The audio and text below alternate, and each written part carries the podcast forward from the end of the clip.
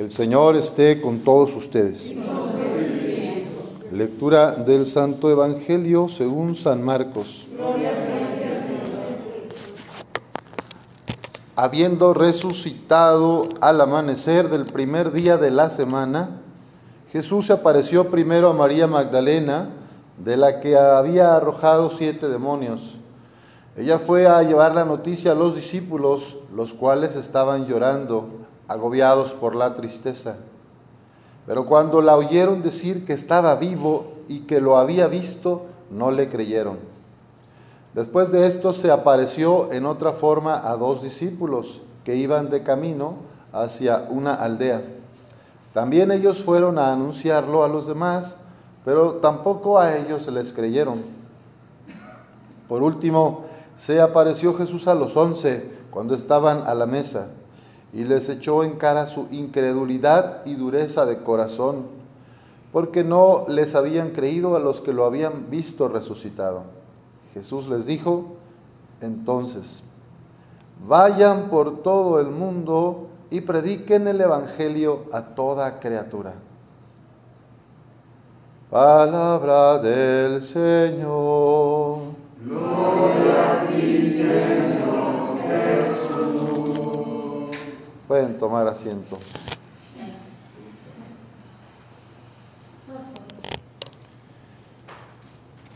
Nuestra experiencia de Dios es la que va a orientar nuestra vida. Una persona podría ser perfectamente experta en la Biblia, saber encontrar todas las citas y hasta repetirlas de memoria.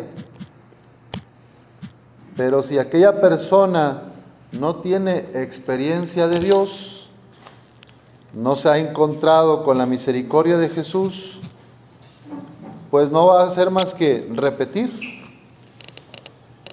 Y puede ser que una persona sencilla, sin instrucción, sin ni siquiera saber leer, transmita con sus palabras y con su testimonio la vida de Cristo, el amor de Cristo.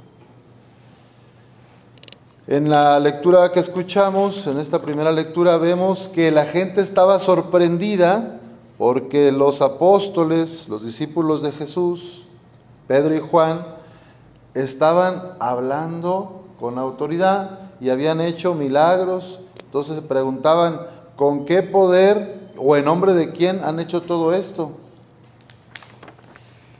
Y le llamaba la atención porque no eran instruidos, no eran personas instruidas. Dice, ¿qué vamos a hacer con estos hombres? Han hecho un milagro evidente que todos conocen y que no podemos negar. Habían sanado un paralítico.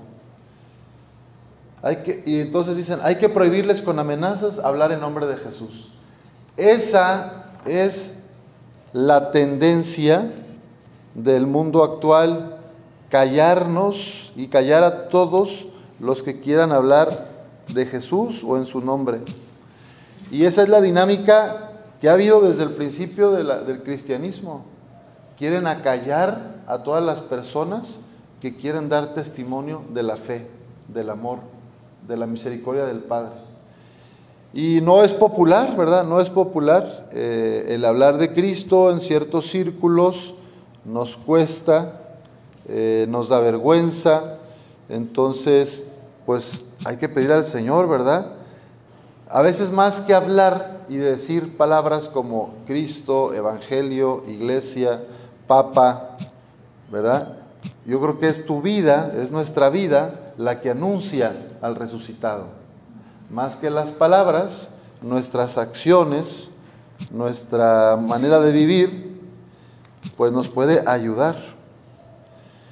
Y esta canción, ¿verdad? Esta canción, este, este, esta frase de la palabra nos puede ayudar. Nosotros no podemos dejar de contar lo que hemos visto y oído. Nosotros no podemos dejar de contar lo que hemos visto y oído. Si realmente nos hemos dejado alcanzar por Cristo resucitado, no nos podemos callar, no nos podemos callar.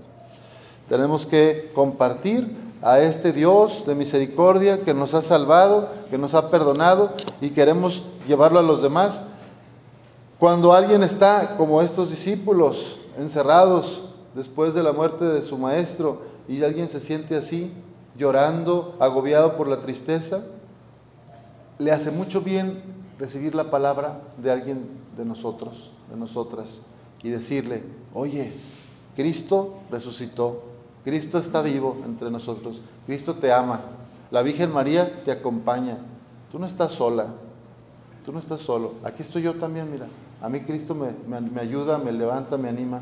Entonces, esa es parte de la misión que todos tenemos. Pero a veces estamos cegados, no vemos o no creemos. Vamos a pedir al Señor que nos quite esta dureza del corazón, esta incredulidad. Eh, nosotros ya estamos tan acostumbrados a, algunas personas que dicen cosas y luego no las cumplen, ¿verdad? Pienso en los diferentes partidos y sus candidatos en la política en general del continente y pues uno dice, ¿no será que los católicos son igual? Llegan y dicen cosas, pero luego no, no viven eso. Entonces por eso nos desilusionamos. Bueno, ahí, ahí, ahí les va. No hay que seguir a los curas, no hay que seguir a las monjitas, no hay que seguir ni al Papa. ¿A quién hay que seguir? A Cristo crucificado, resucitado porque los hombres fallamos, las mujeres de carne y hueso fallamos, pero Él no nos falla, Él es fiel. Así que permanezcamos unidos a Jesucristo y después de recibir tanto amor y su perdón, vayamos a predicar el Evangelio. Esa es la invitación que nos hace hoy Jesús. Vayan por todo el mundo y prediquen el Evangelio a toda criatura.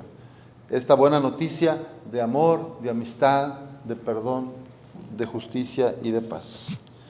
Que así sea.